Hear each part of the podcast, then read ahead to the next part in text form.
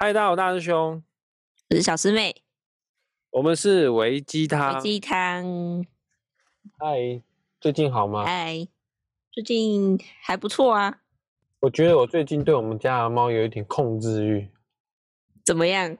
就是我想要抱它，然后它不让我抱，然后甚至最近就是它只要看到一回家的时候，它会跑去它的安全小屋。我们家有一个，它看到你一回家就这样。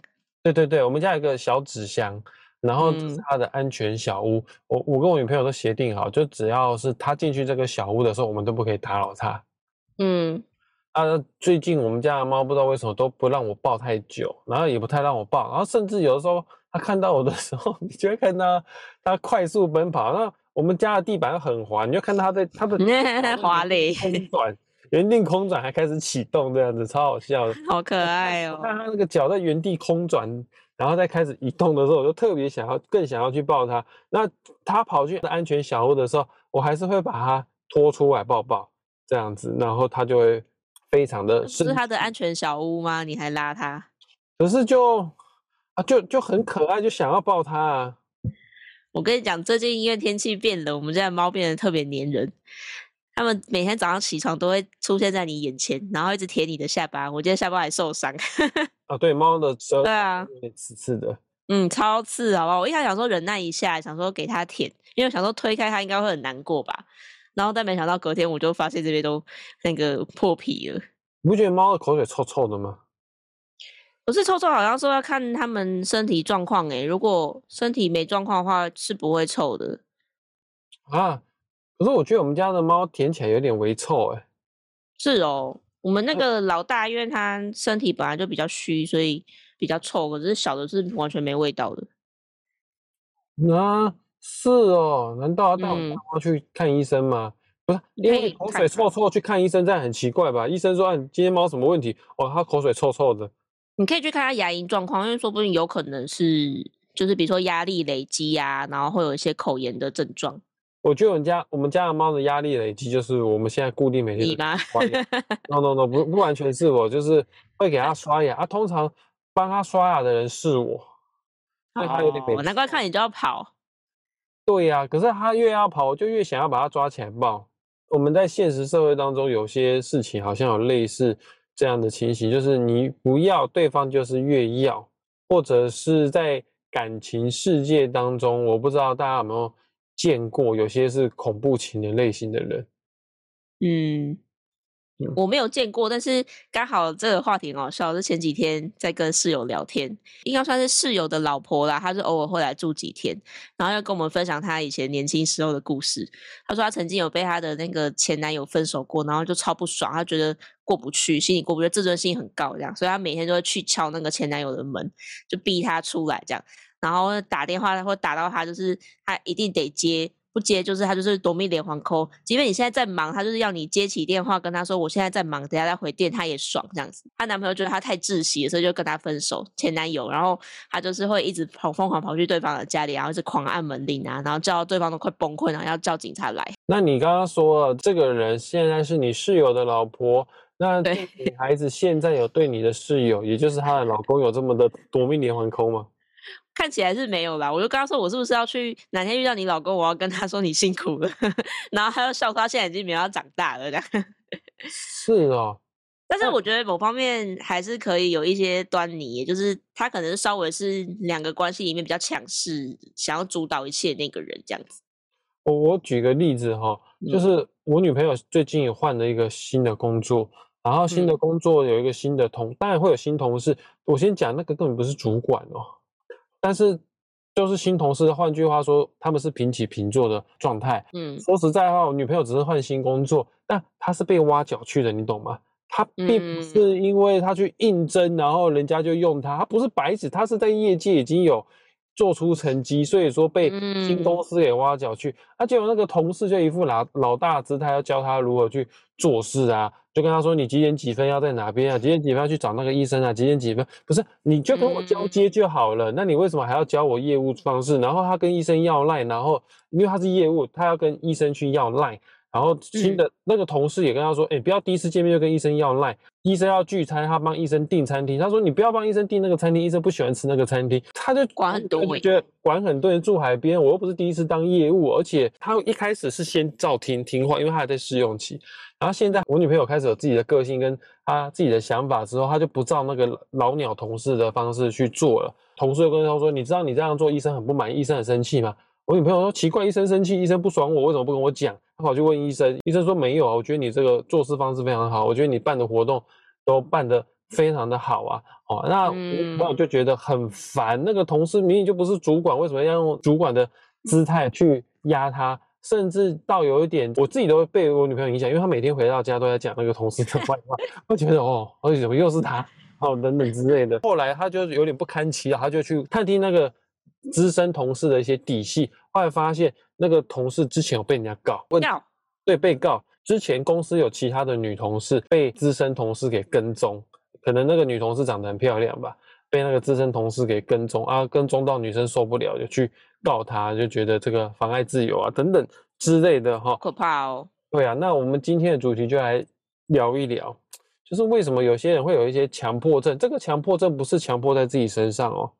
像我就是强迫要抱我们家的猫，嗯哼，然后我女朋友的同事会强迫要怎样？强迫要那个要他照他的业务方式，照他的方式去工作哦。但是一个是男业务，我女朋友是女业务，男生跟女生做业务的方式本来都不一样的，为什么非得要用男生的方式去做？再来啊，你室友的老婆她以前会夺命连环扣，她有强迫症，就是要扣到你接电话为止。我们今天的主题就在探讨为什么人会有这样的偏执。为什么会有这样的强迫症？哈，那今天一样有欢迎我们的老朋友，也就是 J 来我们的节目，跟大家一起聊一聊关于强迫症这件事。我们先欢迎 J，Hi J，Hi J，Hi Hi，我是强迫要把车停好的 J。你你真的有强迫症？你要把车停好，要停得很正。或者东西要摆得很整齐，那你一不能看我停车哎、欸，我 我停车只要把它那个放到停车格里，我就开心了。不行，要停很正，然后东西要摆整齐，然后起床被子要铺好。莫名其妙的，你为什么？对啊，莫名其妙，晚上就要睡了。对，而且有时候起床没多久又回去睡回笼觉了，什么被子？所以每个人都会有所谓的强迫症啊，真是你不要去干扰到别人。我问你哦，你有骑过摩托车吗？J？有啊。啊，你骑摩托车停车的时候是立中柱还是立一个脚而已？当然是立中。哦，你真的有病！为什么要立中柱？立中柱是正常的吧？那我觉得立中柱很伤腰哎。可是立中柱就是你就是帮别人也帮自己呀、啊。我跟你讲，你不懂，那么立中柱的时候脚都会被引导弓烫到。你为什么要提人家那么近？对呀、啊，台北市你有得选嘛？台北市大家都挤来挤去啊。然后还有这个。立中柱的时候，有的时候那一股气要上来，哦，有点像点啊，你知道不？我这命带停车的人没有这个困扰。是哦，所以今天你觉得人有强迫症都都没关系，只要你自己舒服就好，但不要影响到别人，是不是？对，或者是就像很多住在一起的家人啊，或者是伴侣会为了很奇怪的事情吵架，比方说那个牙膏你要乱挤，嗯嗯嗯，对，我就觉得。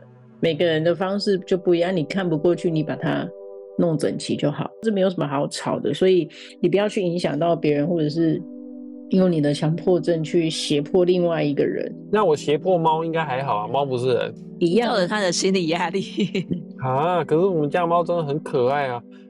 你看我现在也没强迫我的猫，它就在我旁边陪我。我们家的猫应该也有强迫症，我平常在做其他事的时候，它都不会过来，但我在用电脑的时候，它就是喜欢在我的。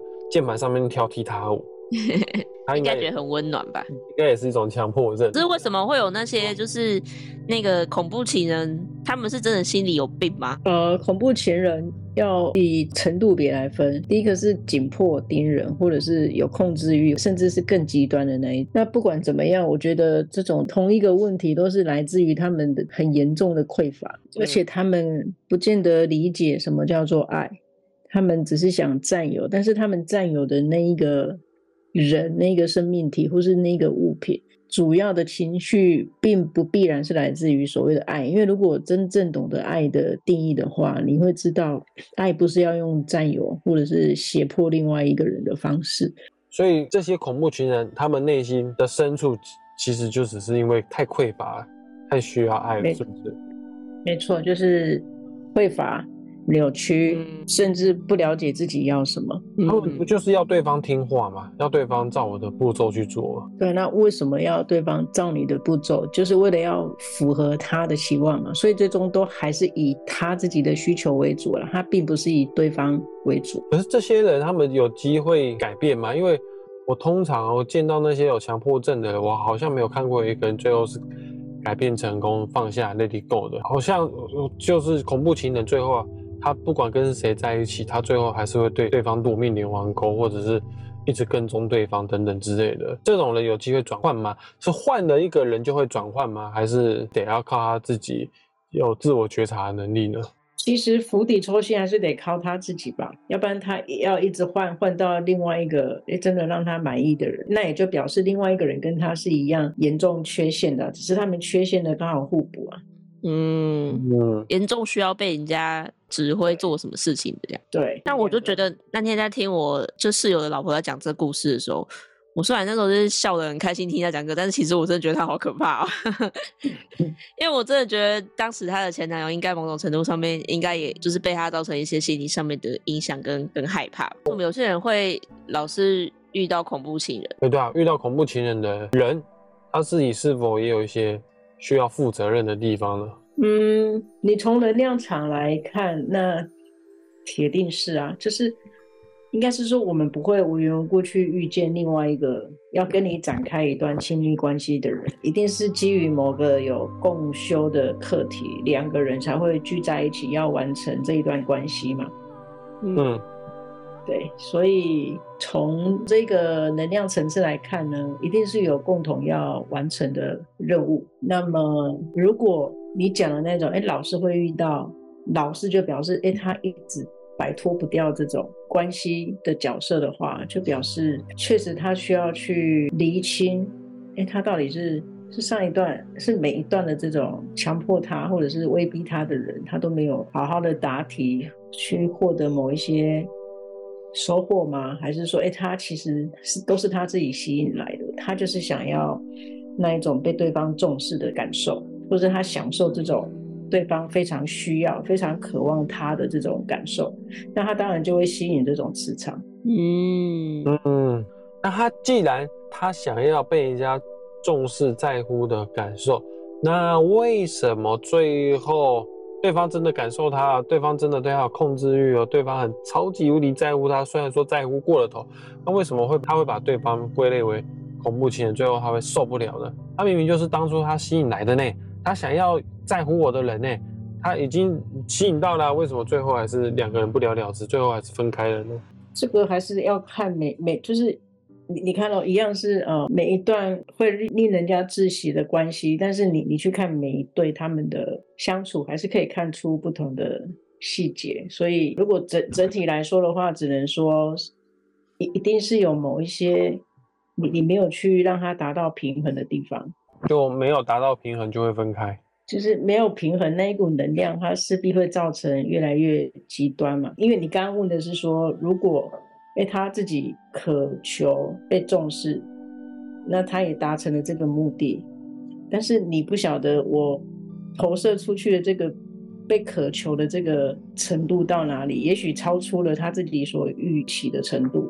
假设我的能量场，我许了一个愿，或者是我无意识发出了一个念头，哎，我就是想要被重视，嗯，但是我没有很具体的去。设定好，我被重视的程度是四三分就好，或者是五分，那其他的刚好平衡，或者是我们两方都互相可以取得平衡。如果他没有很具体的设定好，结果他来了一个渴求他的人是十分的，他当然就受不了。嗯，那如果已经进到关系了，然后已经发现两边的能量已经不对等了，那要怎么在就是已经进入关系的时候又重新许愿，让这个平衡？达到平衡呢？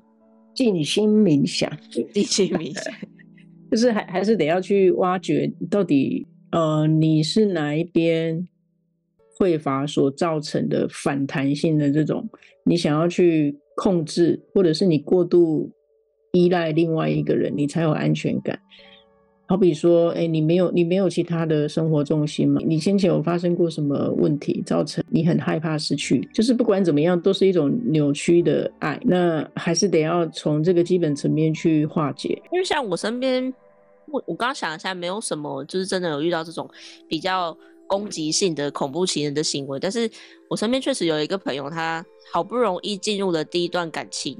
因为我已经也三十几岁了嘛，那我朋友他又年纪比我再更大，嗯，然后他好不容易进入一段感情，可是对方虽然说在在一起之前有跟他说他是需要一个就是自己的休息时间的人，可是他在一起的这段时间很长，就是男生可能说不见了，就是不见好几天，然后就是传讯息给他，他甚至也都没有回的这种状态。虽然说谈恋爱没有一定固定的模式，可是在一起。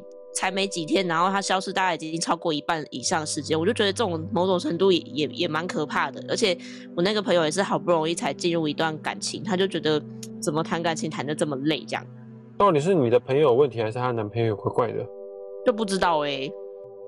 J 他们两个竟然会走在一起，一个人感觉好像是第一次谈恋爱，第一次谈恋爱大概很渴望被爱啊，被呵护啊，嗯，很渴望恋爱的感觉。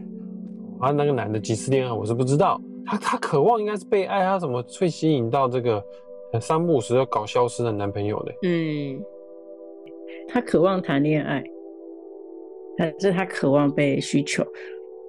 嗯，嗯，这个不太知道，但他确实在这之前都不太容易进入关系，可能就是也不是没有人追求他，但他就是一直都打不开那个门，嗯，然后好不容易遇到这个男生，他决定跟这个男生在一起了。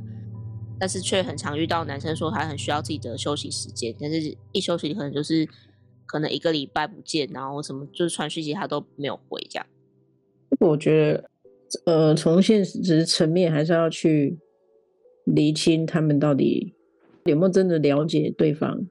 嗯，那有有的人在这种确定是亲密关系中，他还是很疏离啊，也是有这种人啊，那就是看他可不可以。辨识，哎，他真的是这种人吗？还是真的是另有隐情？那如果他是属于第一者，哎，就是这种很疏离、很奇怪的人，那你能不能接受？你要不要接受？嗯嗯。所以通常这种状况，就是某一方可能要更确定自己要的关系状况是怎么样。那如果不是，可能就进一步 say goodbye，然后有也可能他就是接受现在的状况这样子嘛。对啊，因为这种互动关系一定是互相琢磨，然后互相去调整。那个调整不是谁委屈谁，而是在各自容许可调整的范围内，我去重新设立某一种跟你互动的 model 嘛。嗯，那除非说，哎，这个调整已经远超过我的能力范围，那当然就。确实也不要勉强，因为如果这种调整是调整到你必须得失去自己来迎合对方，这个确这个也就不是真正的爱了。嗯，不是爱，这个是什么？这个是匮乏吗？这个就是匮乏的展现了。你，但大部分的人会以为那个是爱呀，但是你可能就是我所谓的爱是更深诚意的。就是两个人在这一段关系中，你随着时间的演进，你应该都要能更了解对方，而且你要能更越来越自在。这个人就算消失两天，诶，他或者是我们各自需要独处，你也可以接受。嗯，然后双方都要一起成长。那如果随着时间走，两个人是互相拉扯，停在原地，甚至是往后退，或者是有很极端的争吵啊什么的，那这个当然又另当别论。然后另外一个就是，我觉得有时候吵架沟通不见得不好，因为很多东西你没有借由情绪讲出来，你不会知道，哎，原来你自己是卡在某一个点。所以重点不是在吵架，而是，嗯，吵完之后两个人是不是哎真的都可以互相解开某一个心结，就是你你自己心里面的那一个我们讲的每一个有自己关卡的大魔王。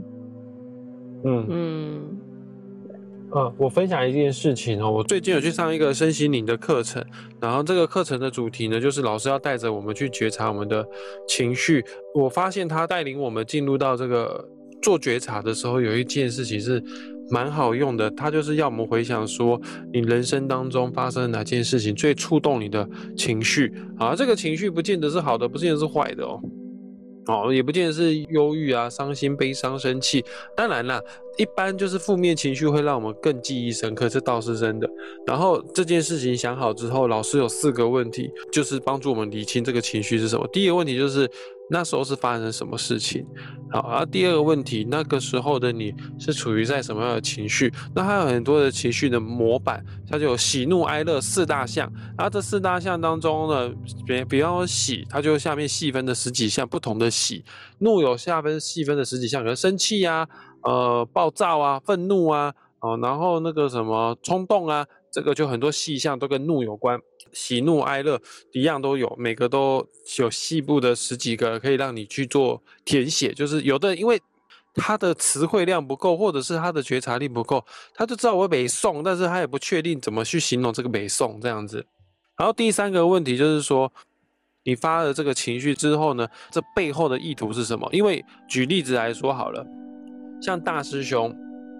我那时候在做这个功课的时候，我想到我过去那个谈感情谈得不是那么顺利的时候，我第一个想说，呃，这个我觉得某一任女朋友那个那时候跟我说再见，我们说的就是再再见的方式很不成熟，很没有智慧，对。然后我的第一层感受就是我很生气，但是我第二层的感受就是，这就是第三个问题，就是更深一层的感受呢，就是我觉得很委屈啊，因为我觉得我付出就为什么最后变成这样子。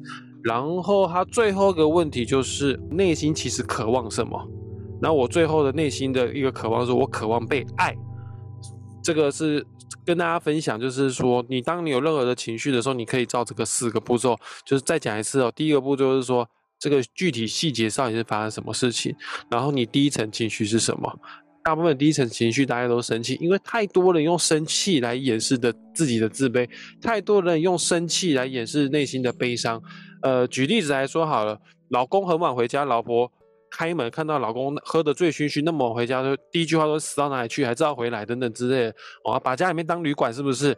乍听之下是生气，但是其实他真正的更底层的情绪就是说他很想你，他很需要你，他很担心你，他很在乎你的健康。哦，这个是更深一层情绪，但很多人都被第一层情绪给蒙蔽，根本就没看到更深层的这个下一层情绪。这个就是第三点哦。第三点就是你这个情绪的背后还有什么样的情绪。然后第四点就是说，你之所以会有情绪，就是你有一些渴望的东西，你没有被满足，才会用一些情绪把它表达出来。哦，那请你去解释一下你内心真正的深层的。渴望是什么？这个其实跟前面 J 讲的非常的像哦。一个人在感情当中遇到恐怖情人，那恐怖情人你要去思考，你内心在任何的关系当中，你是需要从这个关系得到什么？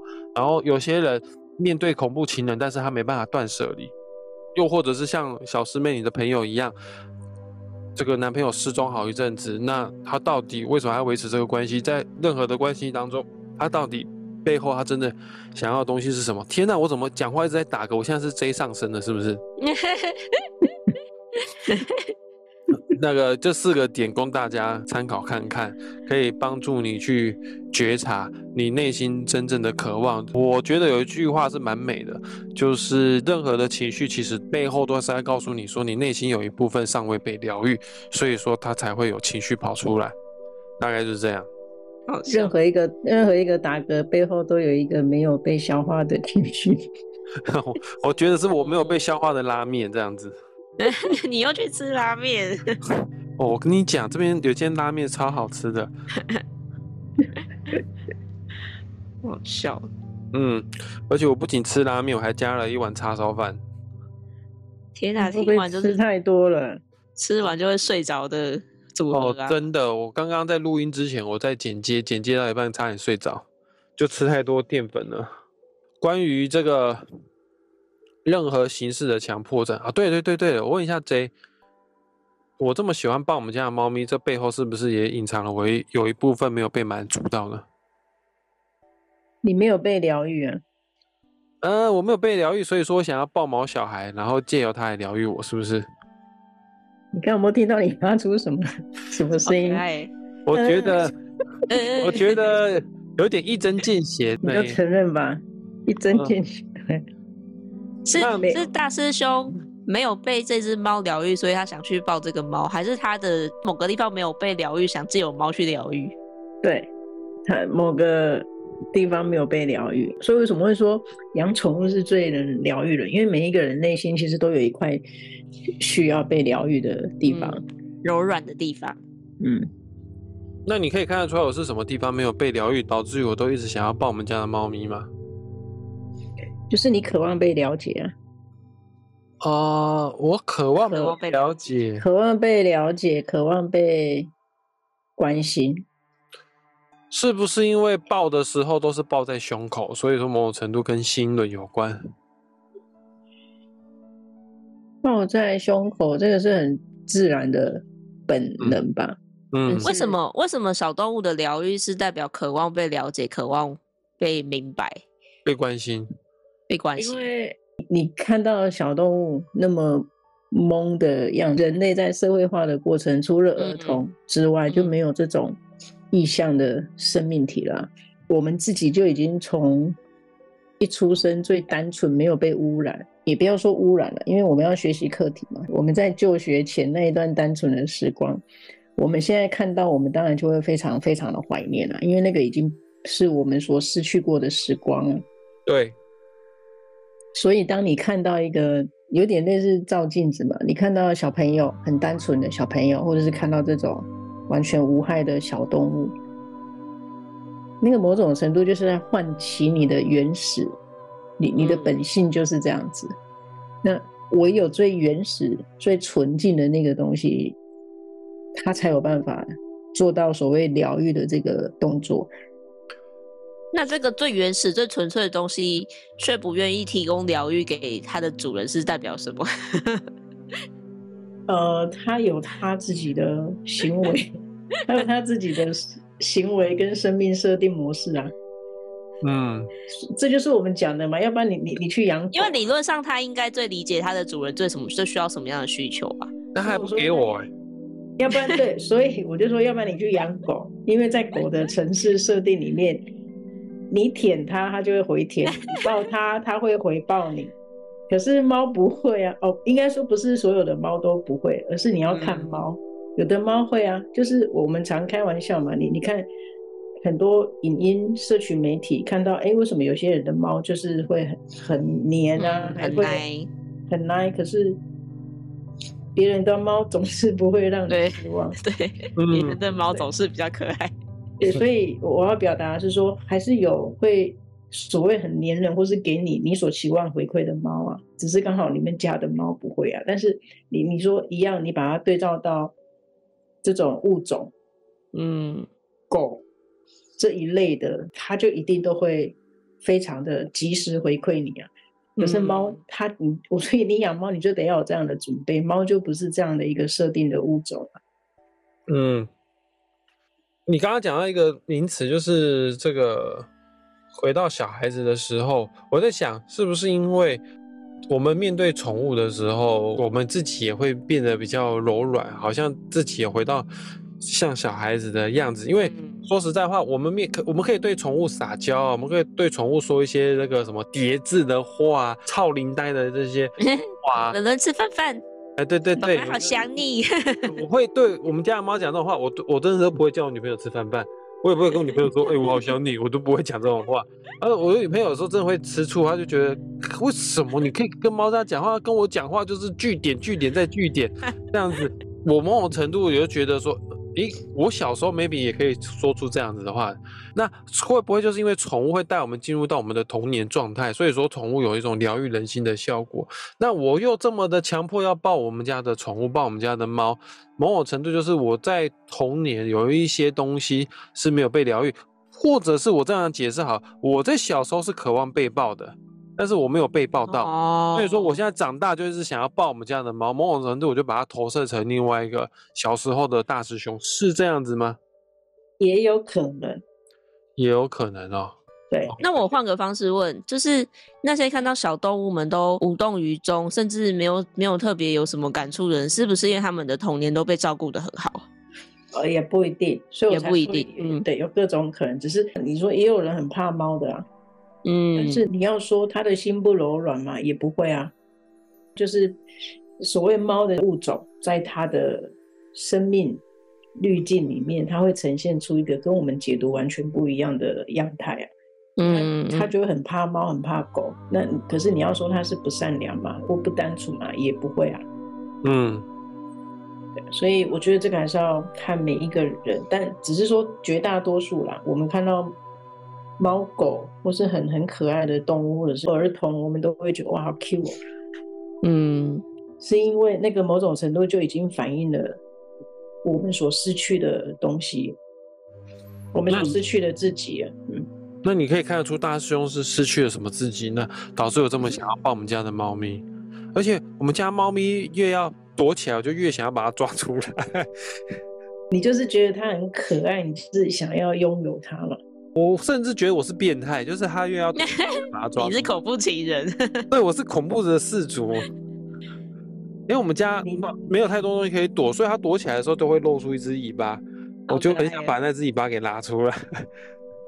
那我问你哦，你抱到它是什么感觉？我抱到它就觉得，嘿嘿嘿嘿，你这种感觉，就是抓到了，然后往哪跑？我笑嘛？没有，no，就是很像那种变态的那个什么阿伯之类的，或者是 我也不知道，我甚至觉得有点变态就对了。虽然说我有时候也会，我懂你。你你你这个听起来有另外一大部分的。成分比较多，是有点小朋友的心态。哦，你想跟他玩，就是你越不想要，那我就越想要，然后得到之后，哈哈哈，你看吧，嗯，不是被我抓到了，就是你还是那种小男孩的心态，哎，你看还是被我拿到了这种。嗯，你这样讲，我觉得我已经有慢慢的被你挖出来，我已经快要找到核心点，因为我一直觉得我童年不是很快乐，我一直觉得我没有玩到，我一直觉得就是。我该享受到的童年都没有享受到，所以你知道吗？大师兄曾经哦，就是在三十岁的时候，我还想回去重新念高中，因为我觉得我高中不快乐。我跟你讲，能念重新念国中，还想念国中，只是三十岁念国中很奇怪，但念高中也很奇怪这样子。但你三十岁重新回去念高中，这个很不切实际的。为什么想到是高中？是因为。高中可以选择学校，国中没办法。国中是九年义务教育，我那个年代是这样。那我当初要选的科系，我妈不让我选啊，她非得要去念另外一个科系啊。所以说，我就一直想要去弥补遗憾。我小时候一直都觉得童年不是很快，因为都不能出去玩，我家教管的超级严格。所以你知道，我小时候最喜欢的天气是雨天，就是只要下雨天，大家都不能出去玩，我就不会觉得特别的失落。酸葡萄心态。啊，对对对，差不多就是这样的心态。然后我一直都觉得玩不够，所以我在三十岁那一年没有回去念高中，不可能回去念高中，也没有办法去回去念大学，都要念四年呢。三十岁再念四完四年的大学，不知道几岁了。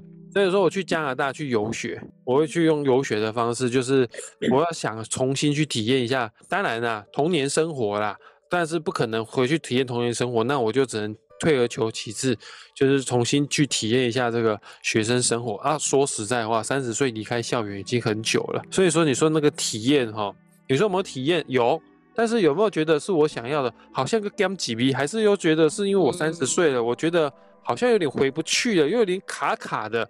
我去加拿大游学那段期间，我认识的人都是二十岁左右，甚至二十岁以下的一大堆。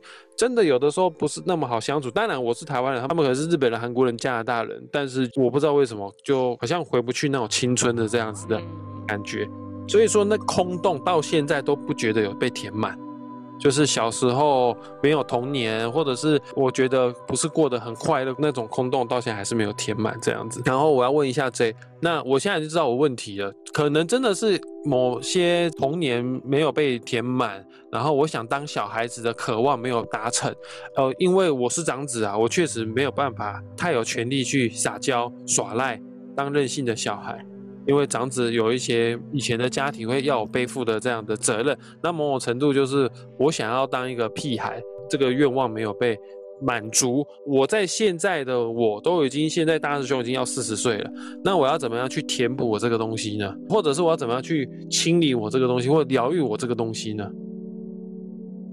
你觉得你失去的到底是那一段岁月，或者是那一段岁月你应该要做的事情？我一开始是觉得，我以为回去重新当学生，去去游学，我就可以去填满，但是好像没有填满了。所以表示你其实想要弥补的不是那一段时间所在做的事情。嗯，我是说你你怀念的。你想填满，你觉得有遗憾的是那个逝去的青春，嗯，就是你对于哎、欸，我已经四十几岁了，还没有四十几岁，好不好？我三十九岁。我是说，如果再过几年，哎、我已经四十几岁，我是我三三四十岁，好了，anyway，就是我看着在当时的那个青春年华，我跟你说，你到底是对于生理年纪增长你的害怕？而升起的这种对于逝去青春的这种遗憾，还是你的遗憾是来自于十七八岁那一段时间？嗯，我没有充分的享受到那一段时间，我自认为应该要有的一些疯狂的事情。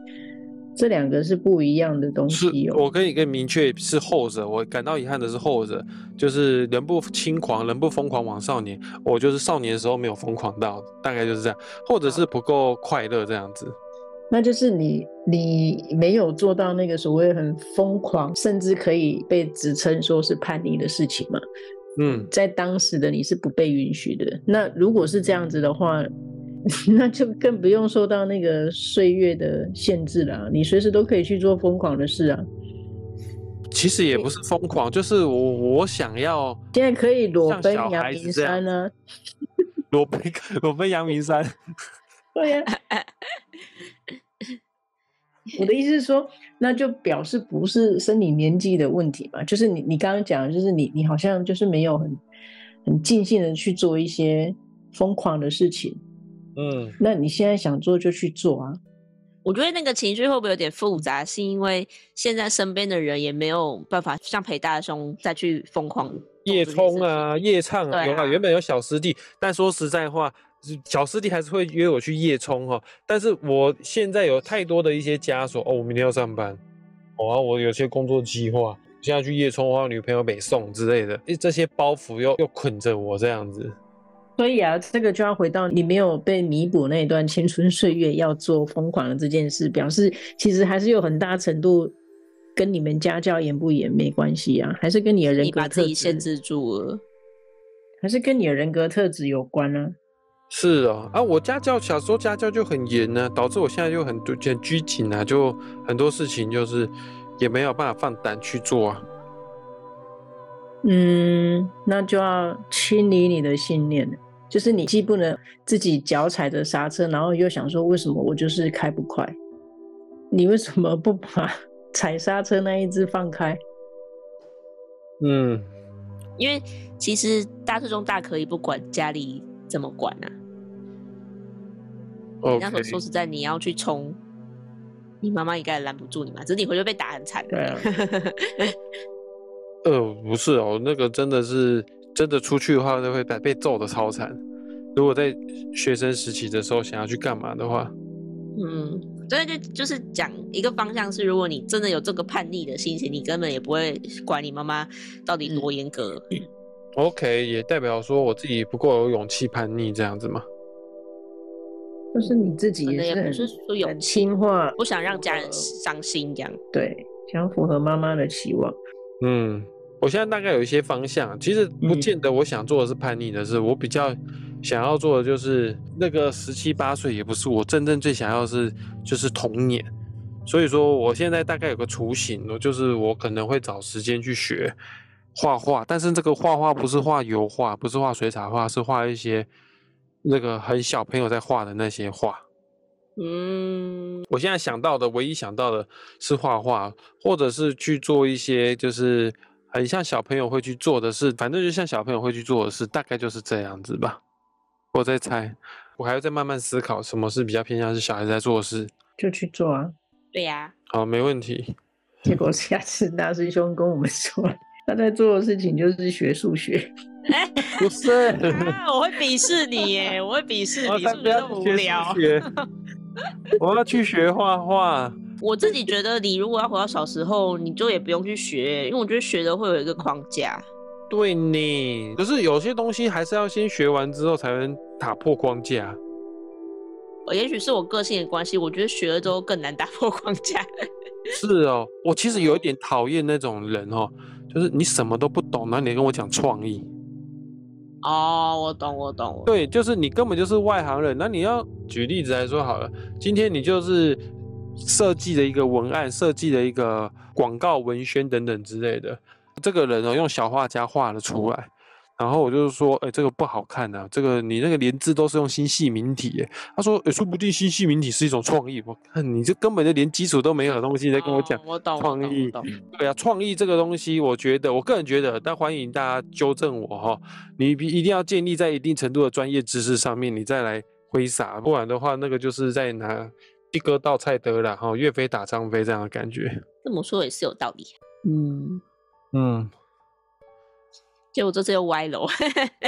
我 觉得我们都比较慢热，一开始就有点卡卡的，后面就会。是因为我觉得我们应该都比较没有感情方面的问题吧，所以嗯，每次讲来讲去都回到我们自己比较关注的事情上。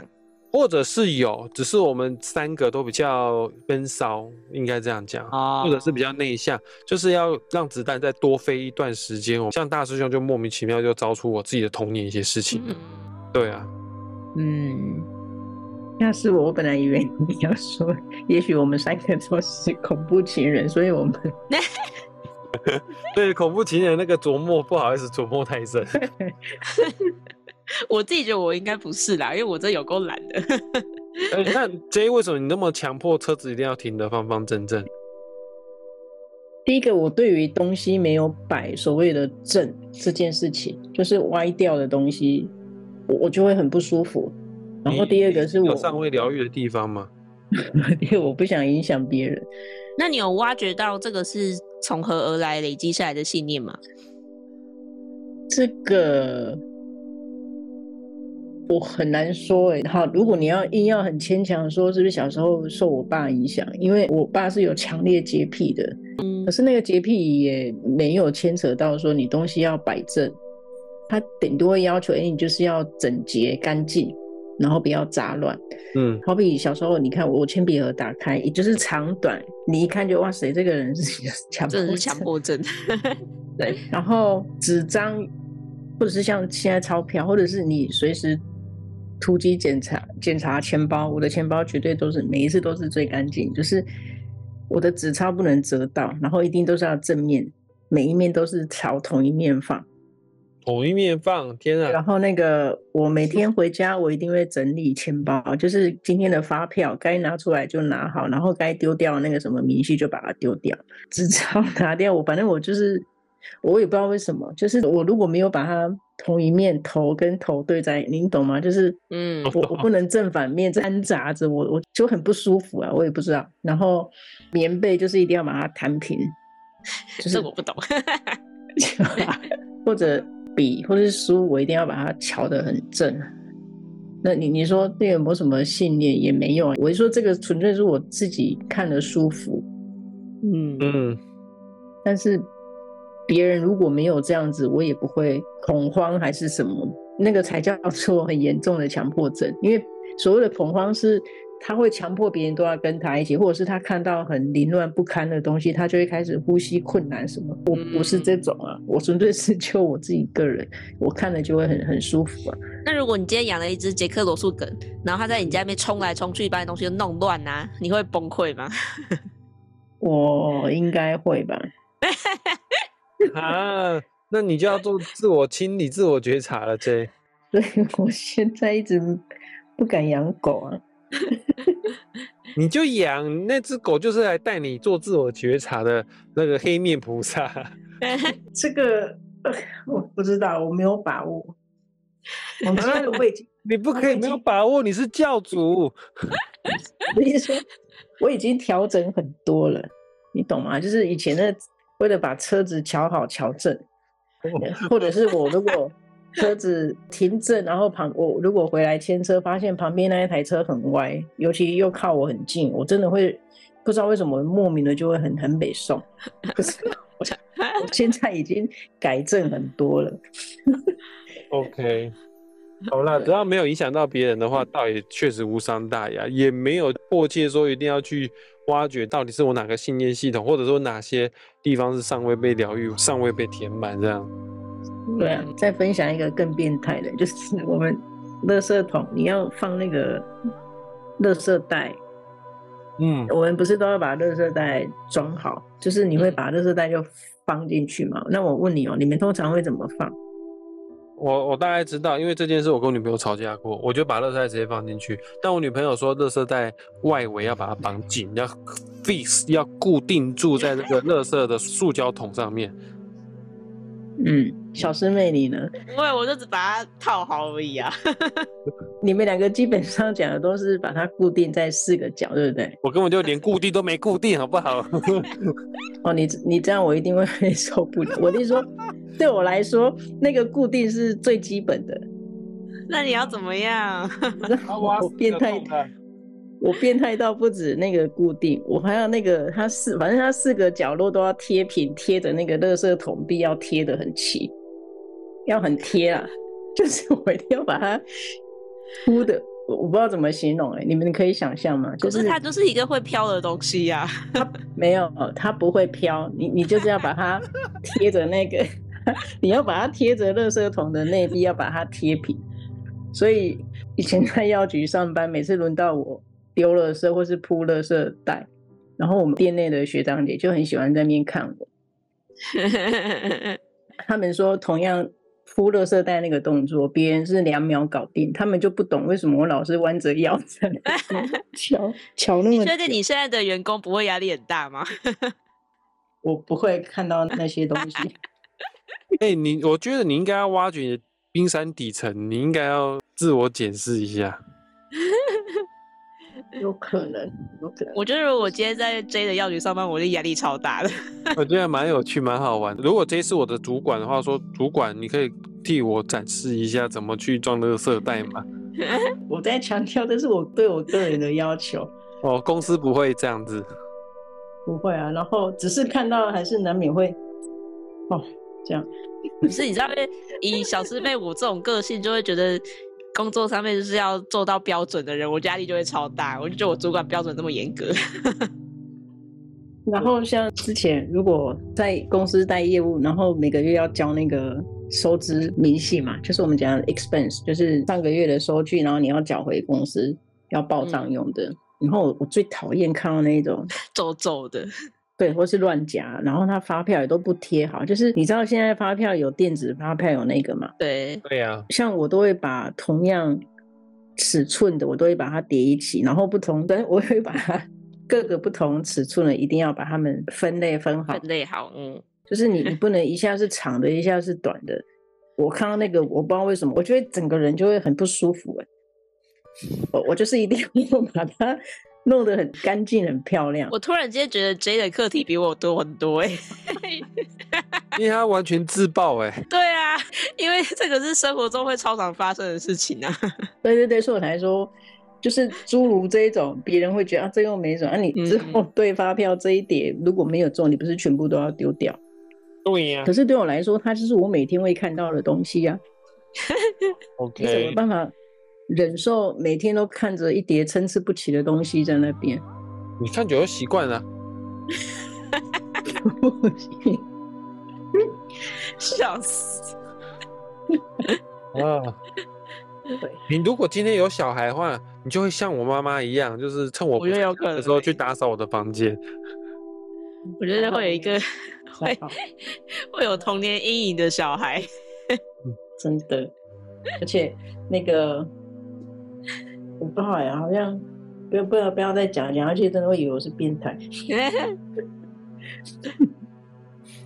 好笑啊！我们每个人都需要自我这个自我觉察，每个人都需要去静心冥想，去去想想这个情绪背后，或者是你的这个强迫症的背后，是否有哪些东西尚未被填补，哦，你的需求有尚未被满足哦，然后也去想想看，这个尚未被满足的需求的原因是源自于你自己，还是源自于这个小时候你缺少别别人谁没有给你这样子的东西哈？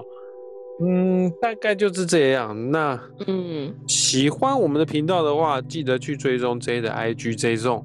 然后小师弟跟小师妹的 IG 写生部，大师兄的脸书粉砖玩命之徒，当然也希望大家可以把我们的这个微鸡汤的节目分享给你的亲朋好友，还有也欢迎大家来 Apple Podcast 上面给我们留言，给我们加油打气哈。嗯，嗯，那就这样子喽。好，好，那我们下次再见，拜拜，拜拜。